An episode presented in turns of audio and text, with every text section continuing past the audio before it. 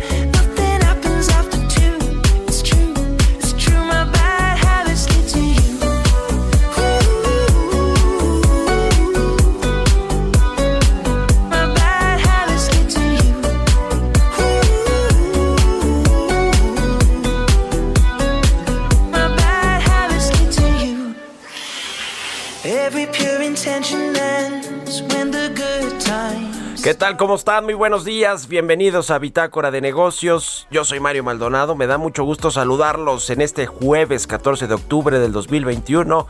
Son las 6 de la mañana con 4 minutos. Estamos transmitiendo en vivo desde la Ciudad de México, aquí en la cabina del Heraldo Radio. Y vamos a tener la información más importante de los temas económicos, financieros, de negocios. Así que quédense con nosotros. Gracias por madrugar aquí en Bitácora de Negocios. Y un saludo a todos los que nos escuchan por la 98.5 de FM aquí en la capital del país, en Guadalajara, Jalisco por la 100.3 de FM y en Monterrey, Nuevo León por la 90 99.7 de FM. Comenzamos este jueves con música como todos los días. Estamos escuchando esta semana canciones de artistas que comenzaron o fueron descubiertos en la calle y terminaron con su propio escenario siendo unas estrellas y es el caso de este cantante que se llama Ed Sheeran y esta canción se llama Bad Habits. Ed Sheeran eh, pues es uno de estos artistas que desde su niñez tocaba la guitarra, le tocó dormir y actuar en estaciones de metro, del metro de Londres, hasta que se convirtió en uno de los cantantes de música pop más reconocidos y cotizados del momento. Así que vamos a estar escuchando esta canción Bad Habits de Ed Sheeran. Vamos a entrarle ahora sí a la información, la hablaremos con Roberto Aguilar en breve, los temas financieros más relevantes, las bolsas pasan de lado las eh, mayores presiones inflacionarias y suben, rebotan las bolsas en el mundo. Eh, también Biden, Joe Biden devela un plan logístico para salvar la temporada navideña y la falta de inversión privada frenaría la recuperación de México, advierte el subsecretario del Banco Central Jonathan Heath.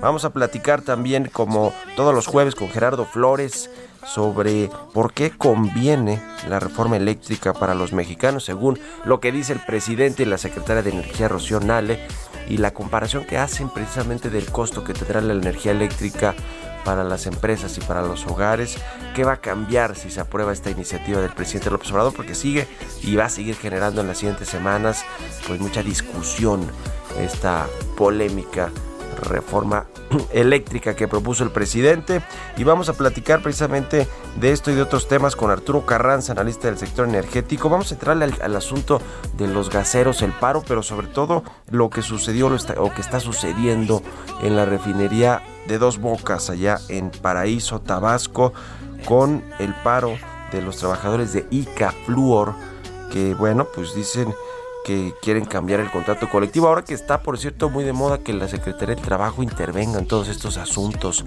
eh, en el marco del TEMEC, además con empresas extranjeras, pues aquí no se ha pronunciado para nada Luisa María Alcalde ni nadie de la Secretaría del Trabajo. Sí, la Secretaria de Energía le vamos a tener lo que dijo ayer Rocío Nales sobre este asunto del paro en la refinería de dos bocas. Vamos a entrarle al tema también de los autos chocolate. Ayer el presidente del observador dijo que va a mandar pues un decreto para que se legalicen. Otro golpazo a la industria automotriz, como si le hiciera falta algo malo con la escasez de los micro de los microchips, en fin, y vamos a platicar a retomar la entrevista de ayer con Manuel Díaz, empresario y columnista del SDP Noticias sobre el caso Lozoya y también sobre la reforma eléctrica. Así que quédense con nosotros aquí en Bitácora de Negocios en este jueves 14 de octubre, se va a poner bueno. Vámonos con el resumen de las noticias más importantes para comenzar este día con Jesús Espinosa.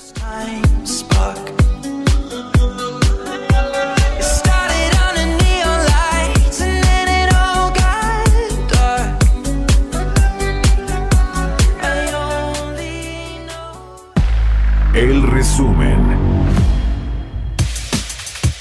El presidente Andrés Manuel López Obrador llamó a que se resuelva de manera pacífica y con diálogo el problema con trabajadores manifestantes de la obra de la refinería Dos Bocas y dijo que se trata de un asunto entre sindicatos.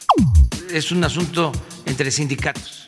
O sea, eh, la empresa ICA tiene trabajadores de un sindicato y eh, hay otro sindicato que le está este, compitiendo a el sindicato que tiene el acuerdo con ICA. Tienen todas sus prestaciones y tienen sus sueldos justos. El problema es que se pelean los sindicatos, los líderes, para tener el control. La secretaria de Energía, Rocío Nale, dijo que se trata solo de un grupito de entre 10 y 12 personas que con violencia y provocaciones intentaban tener alguna diferencia con el sindicato que está trabajando en la refinería. Negó que no se les quiera pagar las horas extras como alegan trabajadores de la obra. Es mentira, este, cuando hacen el dobleteo que le llaman de turno, las empresas les pagan el dobleteo. Pero son 10 personas que están con esto y que pues no vamos a permitir que haya un desorden, no vamos a permitir que un grupito con una intención particular o de beneficio particular afecte una obra tan importante que le está dando empleo a más de 100 mil personas en forma directa o indirecta en el país. Es una obra que va bastante bien.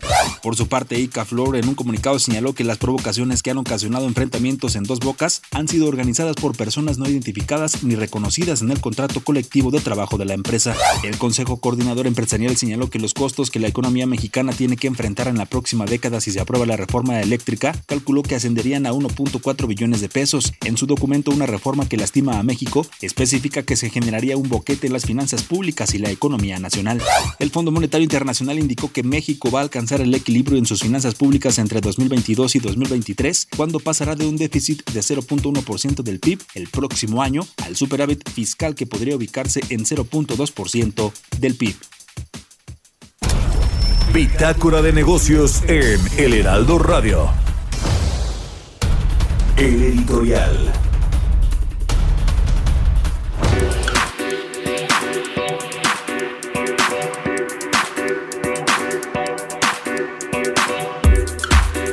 Pues sigue subiendo de tono este eh, enfrentamiento entre los empresarios, la iniciativa privada y el presidente y su gobierno, por lo menos con respecto a algunos secretarios como Rocío Nale, por este asunto de la eh, reforma eléctrica que propuso el presidente López Obrador.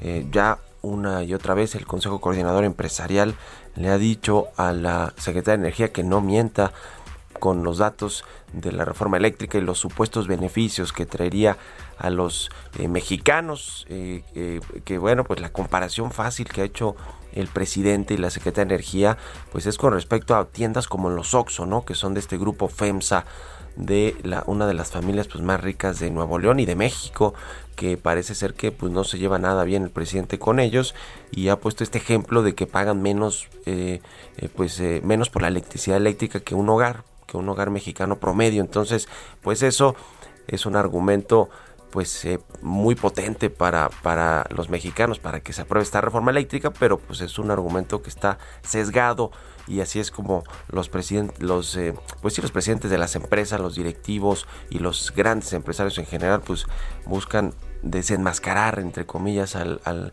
gobierno federal, en fin.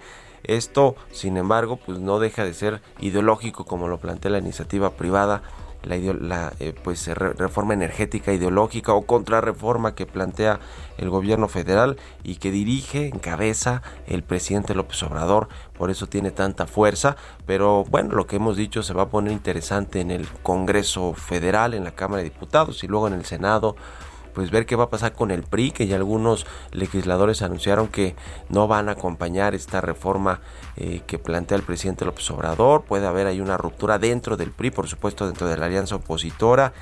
Y, en Morena, pues también eh, veremos qué sucede, cómo va el sentido del voto los legisladores, que la mayoría seguramente pues van a apoyar esta iniciativa del presidente. ¿Qué va a pasar con el Partido Verde, uno de sus aliados? También no está tan claro si van a apoyar ciegamente esta iniciativa. En fin, se va a poner interesante. Lo cierto es que pues esos episodios de enfrentamientos entre el gobierno y los empresarios que tomaron sus momentos cumbre en diferentes momentos de lo que va de esta administración, pues tienen otro momento cumbre de la pelea entre empresarios y gobierno o de entre empresarios entre los empresarios y el presidente López Obrador. ¿Ustedes qué opinan? Escríbanme en Twitter, arroba Mario Mal, y a la cuenta arroba Heraldo de México.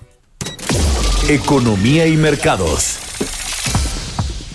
Roberto Aguilar ya está aquí en la cabina del Heraldo Radio. ¿Cómo estás, mi querido Robert? Buenos días. ¿Qué tal, Mario? Me da mucho gusto saludarte a ti y a todos nuestros amigos. Fíjate que un dato muy interesante es la advertencia que hace la Agencia Internacional de Energía pues eh, está comentando que se espera que la crisis energética mundial impulse la demanda petrolera en medio millón de barriles por día y podría acelerar la inflación y frenar la recuperación mundial de la pandemia. Interesante porque fíjate que esta transición, luego de que ver los precios muy altos, por ejemplo, del carbón y del gas, pues algunos están, algunos países están prefiriendo justamente eh, buscar alternativas y comprar más petróleo. El tema es que como la, la oferta es limitada, pues eso también está empujando los precios. Al final del día, esta situación de la crisis energética podría representar un gran obstáculo para la recuperación económica mundial. Y bueno, fíjate que también interesante porque lo que está sucediendo ahora con los mercados, con los mercados bursátiles, es que las acciones están subiendo eh, básicamente impulsadas por el tema, el sector tecnológico y los bonos de largo plazo se recuperaban mientras los inversionistas asimilan que el aumento de la inflación podría adelantar el alza de las tasas en todo el mundo. El dólar sería, sería terreno pese a que las actas de la última reunión de la Reserva Federal confirmaron que es casi seguro que la reducción de los estímulos eh, comenzará este año y mostrarán que los eh, justamente que un número creciente de responsables de la política monetaria en Estados Unidos están preocupados por la posibilidad de que la alta inflación persista.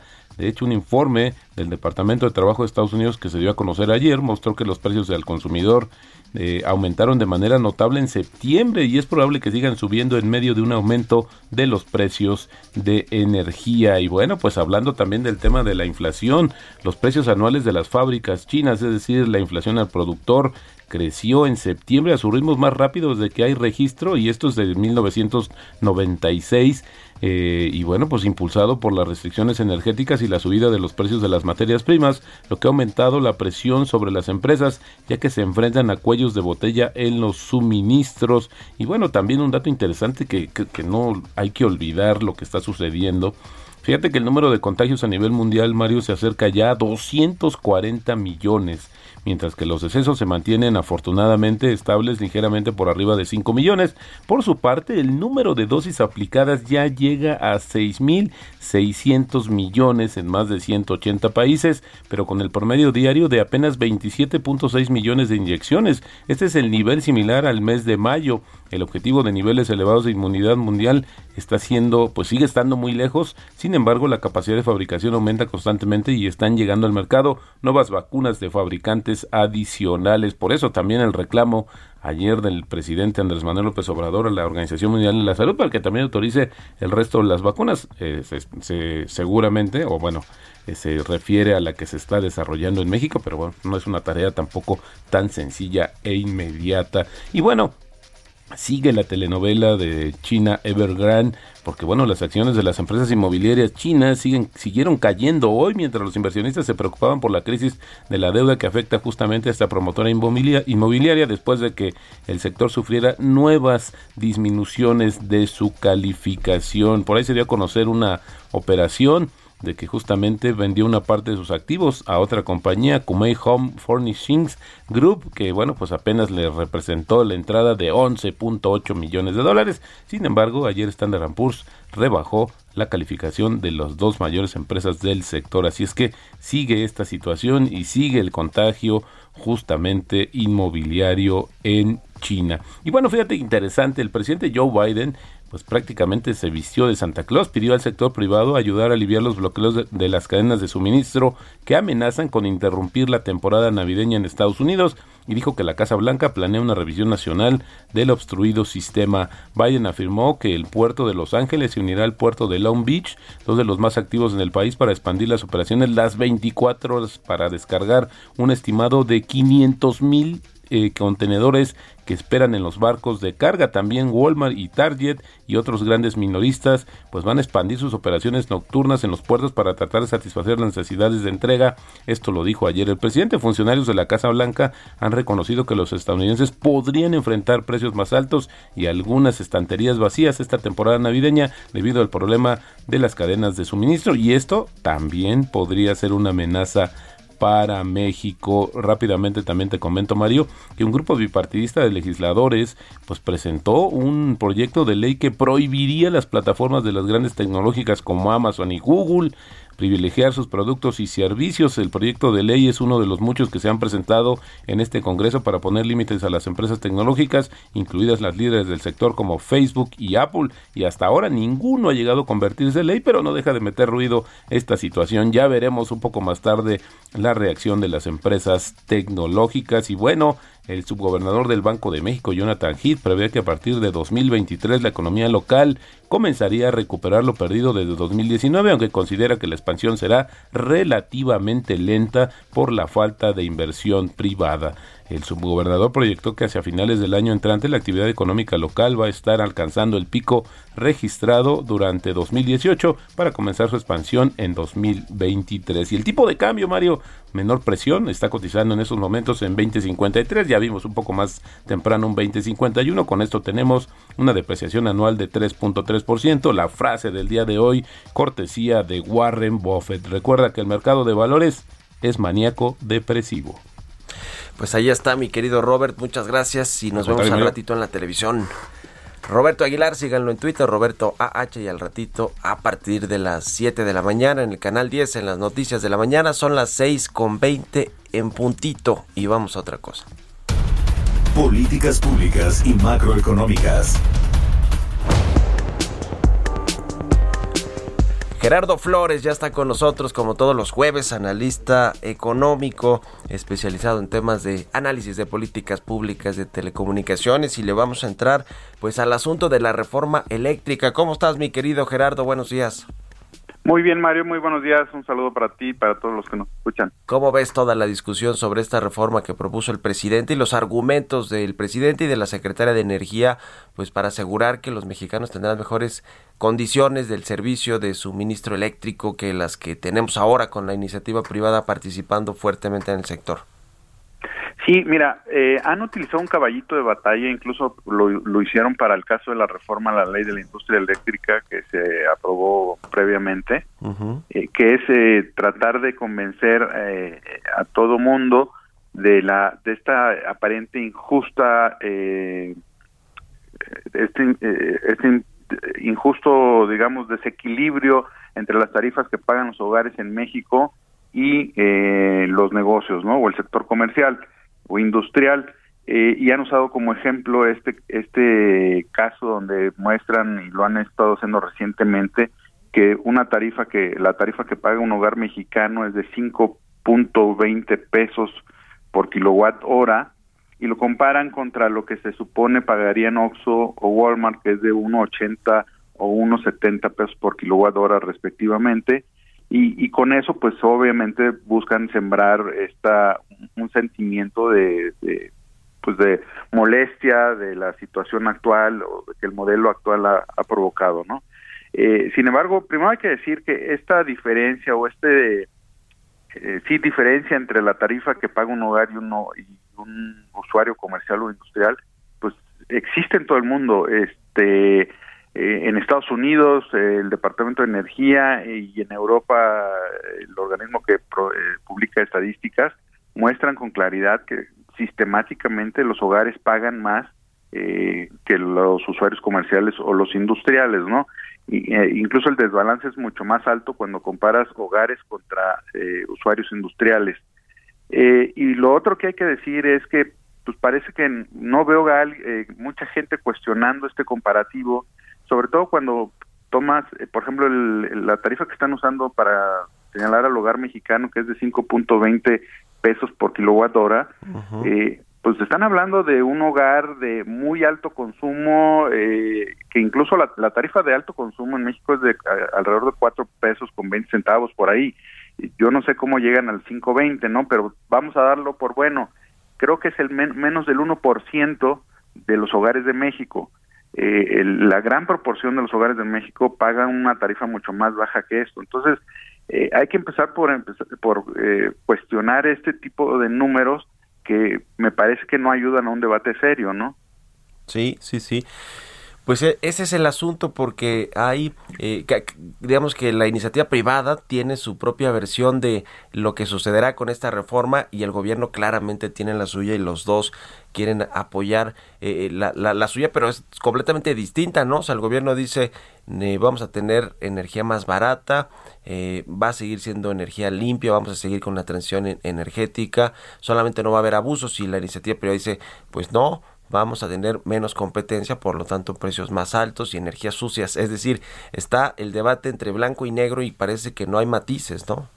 Sí, pero yo insisto, ¿no? Este comparativo que hace el gobierno para justificar su reforma, pues no no es un comparativo serio. Primero porque no usa un hogar promedio mexicano. Sí. normalmente este tipo de comparativos usas promedios y aquí no están usando un hogar promedio mexicano, ¿no? Y, igual las tarifas de Oxxo y de Walmart no son las tarifas promedio del sector comercial. Entonces, pues por ese, por ahí deberíamos empezar, este, creo, los que quieren, quieren armar o, presentar un debate serio de cuestionar estas tarifas y, señalar cuáles son las deficiencias de hacer un comparativo como el que está presentando el gobierno, ¿no? Tu pronóstico rápidamente, Gerardo, ¿se va, a pasar o no la iniciativa? ¿Le van a hacer pues, ajustes, pero pasará? ¿El PRI va a votar a favor? Me preguntabas lo mismo la semana pasada, yo sigo convencido que no va a pasar. Eh, tiene tantos eh, problemas que cualquier cambio lo hace de, todas maneras este, inviable. Eh, o sea, tendrían que cambiarla toda, sinceramente. Yo no veo cómo haya condiciones para que pase. Ya veremos qué sucede. Gracias, Gerardo. Un abrazo y buenos días. Igualmente, buenos días. R en Twitter. Vamos a la pausa. Continuamos en un momento con la información más relevante del mundo financiero en Bitácora de Negocios con Mario Maldonado. Regresamos. Heraldo Radio, la HCL se comparte, se ve y ahora también se escucha. Estamos de vuelta en Bitácora de Negocios con Mario Maldonado.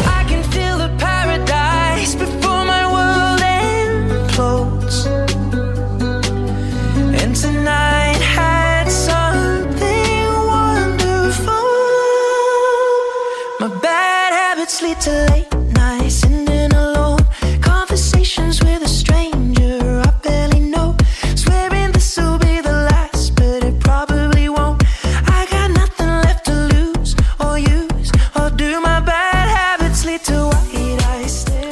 Ya estamos de regreso aquí en Bitácora de Negocios. Son las 6 de la mañana con 30 minutos, tiempo del centro de México.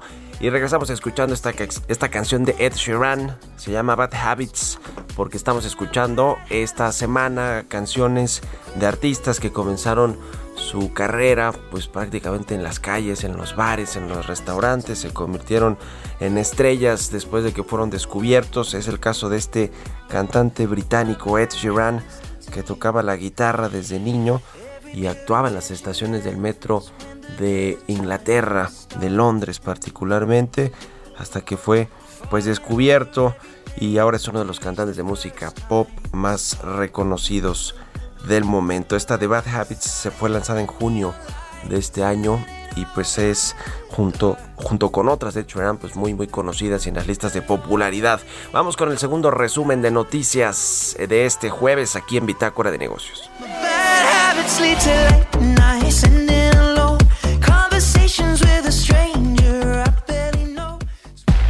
El resumen.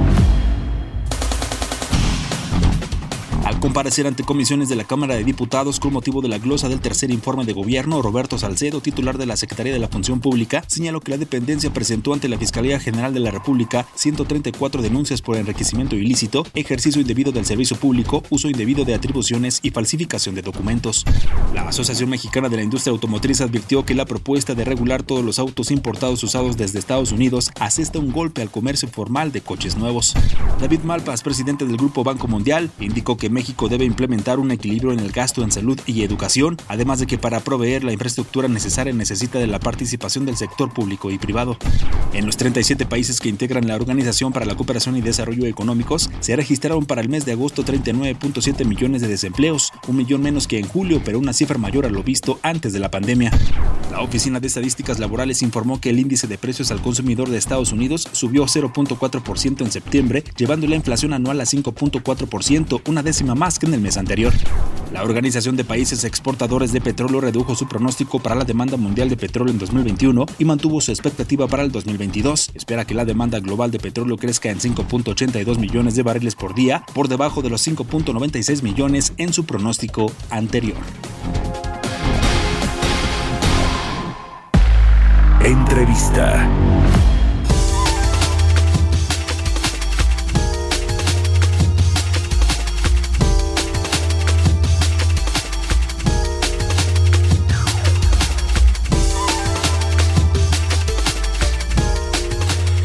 Y bueno, pues le decía que eh, ayer y antier también hubo estas trifulcas allí en, los, en las inmediaciones de la refinería de Dos Bocas en Paraíso Tabasco. Trabajadores de Ica Fluor, una de las empresas que están entre muchas otras trabajando en la construcción de esta refinería, pues eh, fueron golpeadas por eh, policías y se supone que pues forma parte de esta empresa Icafluor, aunque Icafluor señaló que estas personas están fuera del contrato colectivo de trabajo y que bueno pues son eh, una especie de infiltrados que están organizando estas, estas protestas según quienes eh, han estado en la refinería porque ayer Rocional le dijo que eran muy poquitos estos eh, grupos de, trabajadores los que estaban pues tratando de renegociar mejores condiciones del contrato colectivo pero pues quienes han hecho reportajes allá directamente dicen que no son poquitos que son muchos y vamos a entrarle a este tema.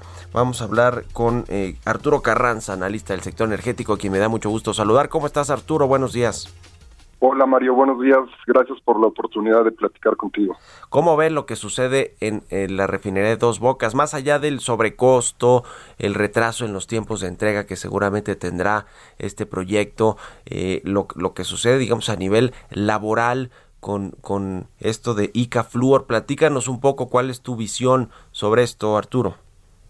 Claro, Mario. Yo creo que el gobierno haría bien en redimensionar el problema y en impulsar y apoyar buenas condiciones eh, de trabajo para todos aquellos que están eh, inmersos en este proyecto de gran envergadura.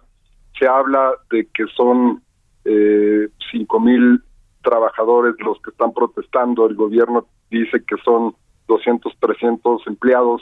Yo desde mi punto de vista creo que el número de trabajadores no es tan relevante en función de, lo que importa es que si hay una manifestación de quejas, en este sentido los trabajadores plantean, no, no desde estos últimos dos días, sino ya vienen planteando desde hace algún tiempo que trabajan jornadas de, laborales de más de 10 horas, que están en condiciones laborales inseguras, que están expuestos al cobro de cuotas por parte de líderes sindicales. Y en función de esto, Mario, hay que contextualizar algo que desde mi muy particular punto de vista creo que es muy relevante.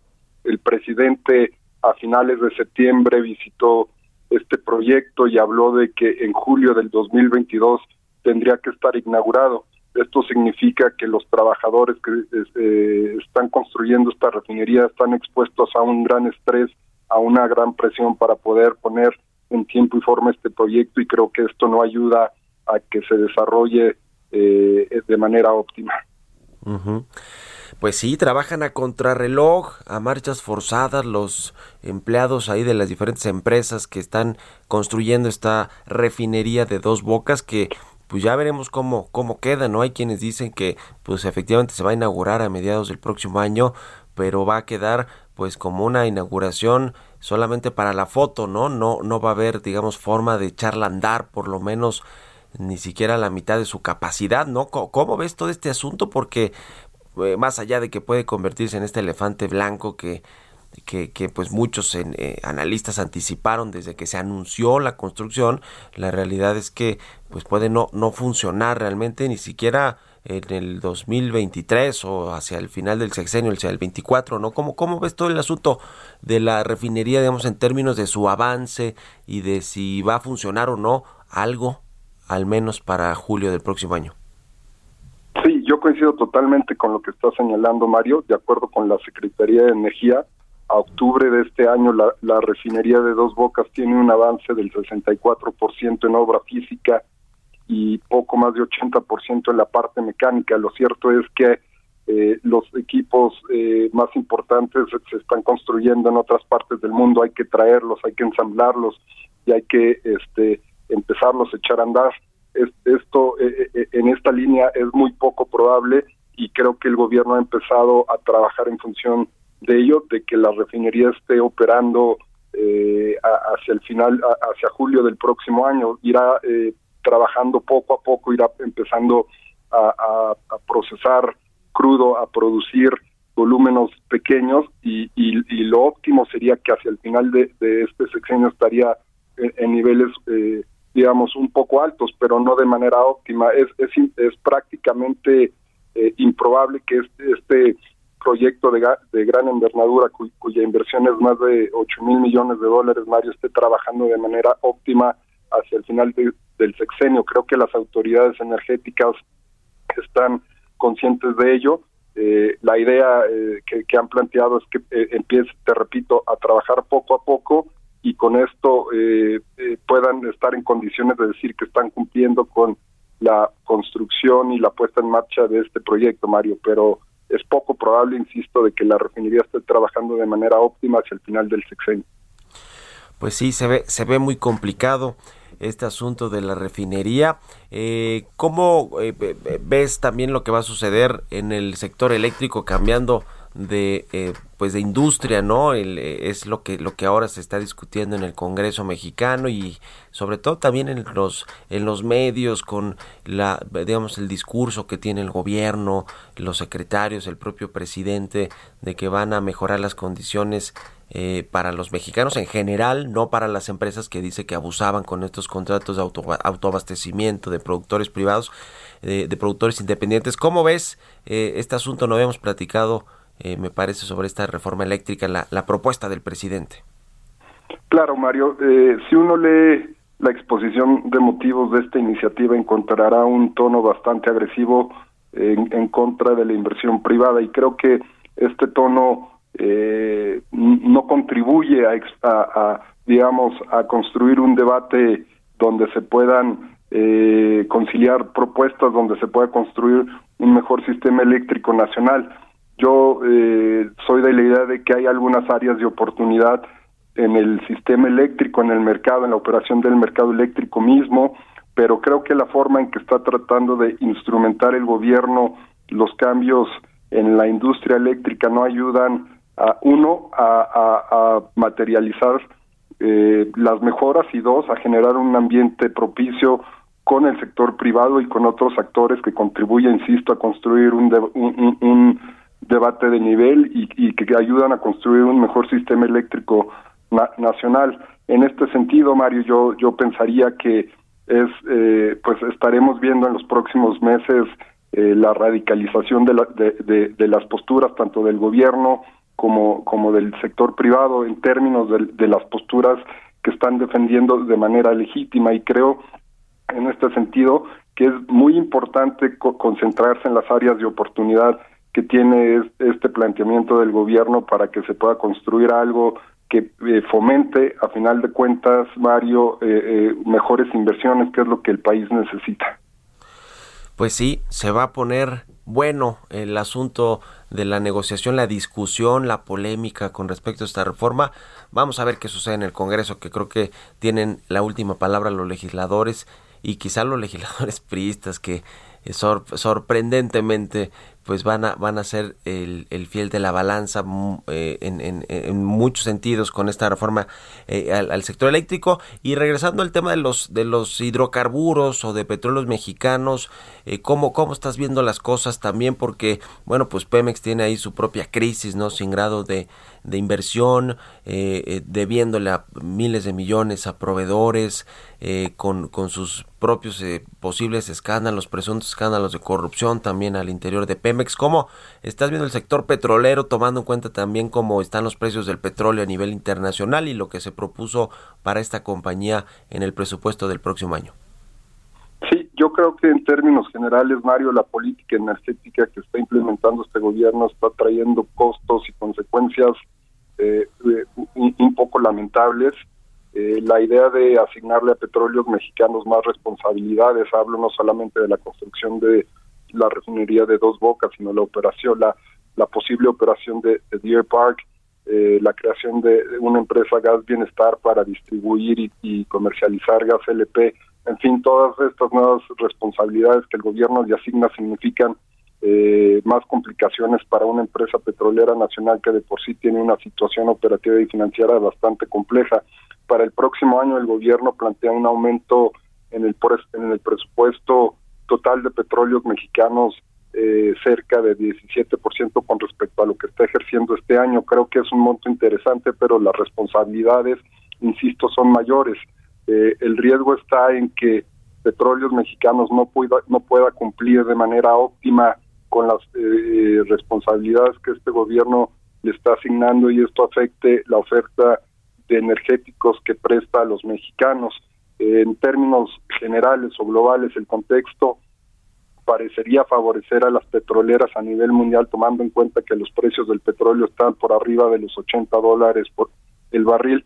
Esto significa desde luego mayor certeza con respecto a la construcción de los del portafolio de negocio de las petroleras mismas, pero por otro lado, Mario, el hecho de que el precio del petróleo esté tan alto significa que eh, los energéticos, hablo por ejemplo de, de, las gasolinas, también eh, tomen una eh, curva ascendente y empiecen a incrementarse y esto puede tener afectaciones no solamente en los precios eh, mismos de los energéticos, hablo de la posibilidad de que se incrementen aún más allá de lo que están actualmente incrementándose, sino también un tema que hay, tener, hay que tener eh, y cuidado y, hay que monitorearlo, tiene que ver también con la posible inflación que el, el, aumento de los incrementos de los energéticos está teniendo no solamente en la economía nacional, sino a nivel global. Pues ahí está el tema, los temas importantes del sector energético. Muchas gracias Arturo Carranza, analista eh, de este sector, por haber tomado esta llamada y muy buenos días. Buenos días, Mario. Gracias a ti. Un abrazo, que estés muy bien. Son las 6 de la mañana con 45 minutos. Vamos con las historias empresariales. Historias empresariales.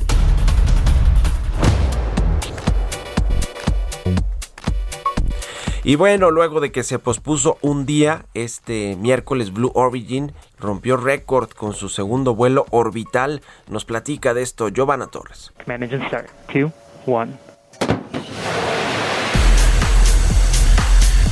Jeff Bezos lo hizo de nuevo. Este miércoles quedará grabado en la historia de los viajes espaciales. A bordo del cohete New Shepard, realizó el segundo lanzamiento con tripulación comercial de la compañía Blue Origin. Y aunque el viaje duró alrededor de 11 minutos, se hizo historia al romper el récord de llevar al espacio a una persona de mayor edad. Se trató nada más y nada menos que del actor canadiense William Shatner, conocido por su papel del Capitán Kirk en Star Trek, a sus 90 años se convirtió en el ser humano más longevo en haber realizado un viaje al espacio, luego de que el pasado mes de julio lo hubiera establecido la piloto pionera Wally Funk de 82 años. El vuelo estaba programado para el 12 de octubre, pero debido a las malas condiciones climáticas, se pospuso para este 13 de octubre. Desde las instalaciones de Blue Origin, el despegue del cohete fue a las 9.50 de la mañana, hora de México, casi una hora después de lo que se tenía planeado. En la nave también viajaba la vicepresidenta de Blue Origin y dos empresarios. Apenas el pasado 20 de julio, la New Shaper realizó su primer vuelo suborbital con cuatro personas a bordo. Besos y su hermano menor Mark Besos, Funk y el neerlandés Oliver Damon, que a sus 18 años se convirtió en la persona más joven en alcanzar la ingravidez. Para Bitácora de Negocios, Giovanna Torres. Entrevista.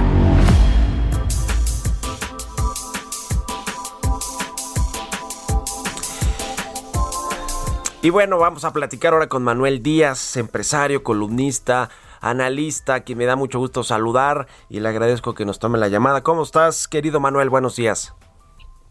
Mario, honrado, contento de estar contigo. Muchas gracias, por, por estar aquí en el programa.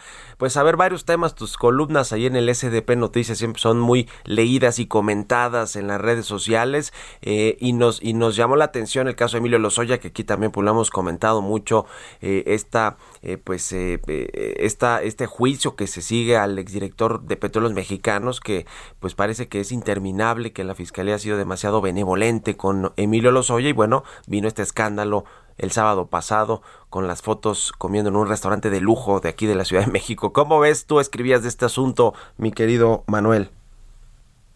Eh, primero que nada, qué envidia que estaba en el Hunan, que es muy rico, pero... Eh, y que además ya se hizo muy famoso, ¿eh? Hay hasta crónicas ahí de que la gente pregunta por Emilio Lozoya. Hazme el favor.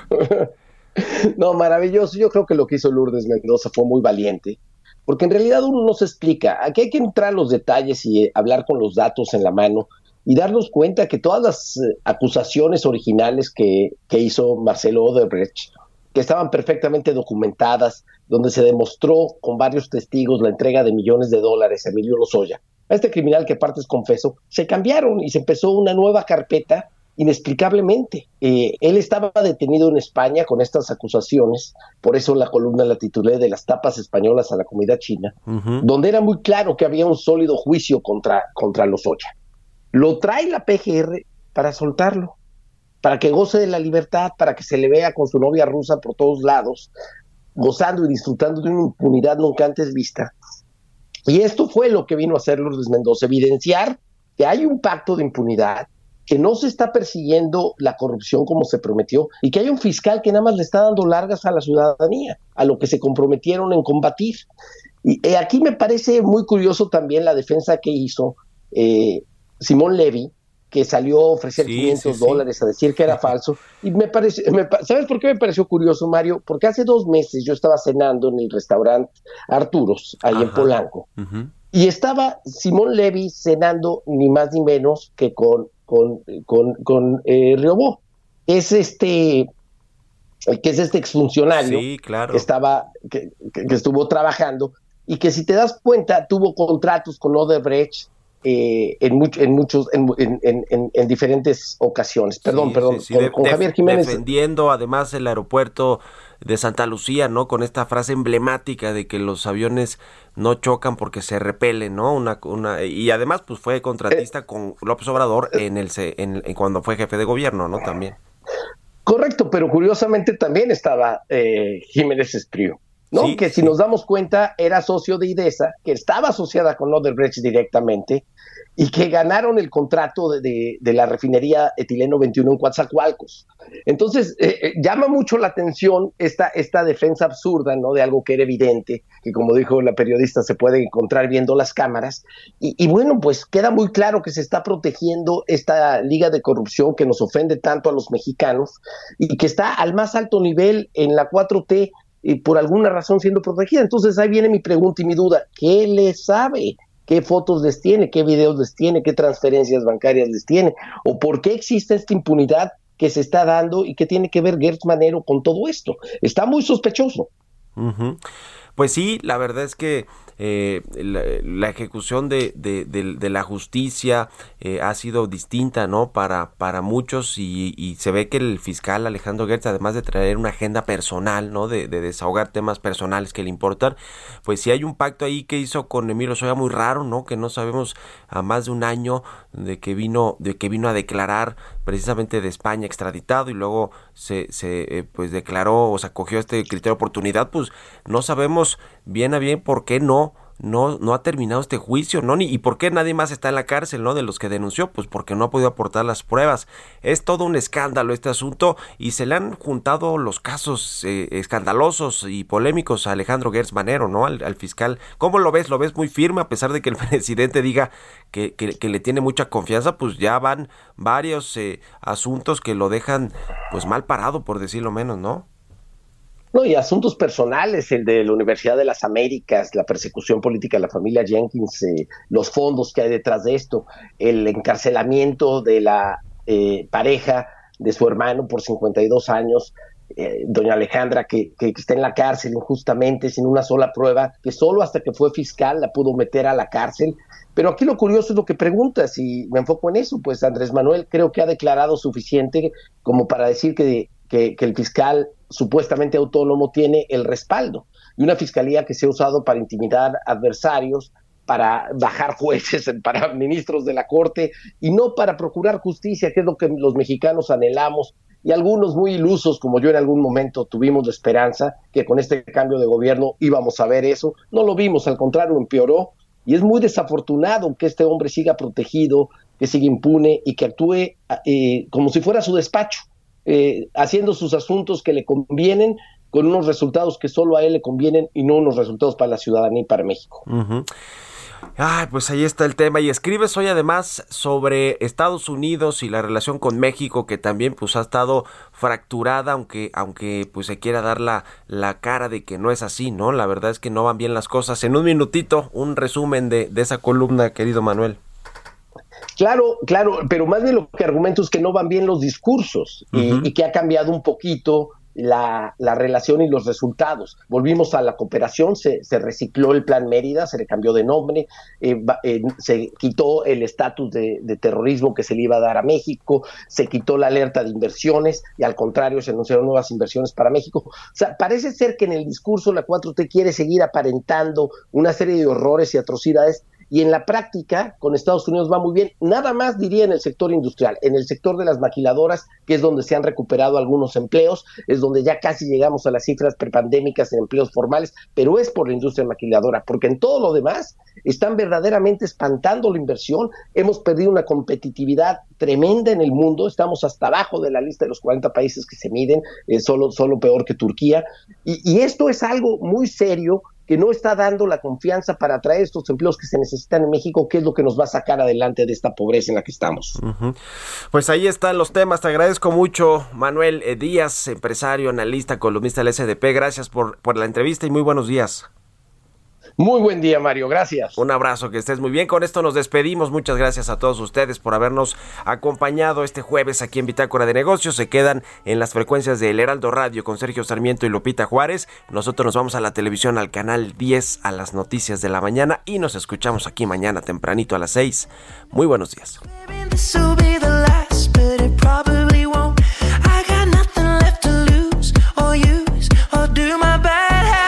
Esto fue Bitácora de Negocios con Mario Maldonado, donde la H suena y ahora también se escucha una estación de Heraldo Media Group. Planning for your next trip? Elevate your travel style with Quince. Quince has all the jet-setting essentials you'll want for your next getaway, like European linen, premium luggage options, buttery soft Italian leather bags, and so much more. And it's all priced at 50 to 80% less than similar brands. Plus, Quince only works with factories that use safe and ethical manufacturing practices. Pack your bags with high-quality essentials you'll be wearing for vacations to come with Quince. Go to quince.com slash trip for free shipping and 365-day returns.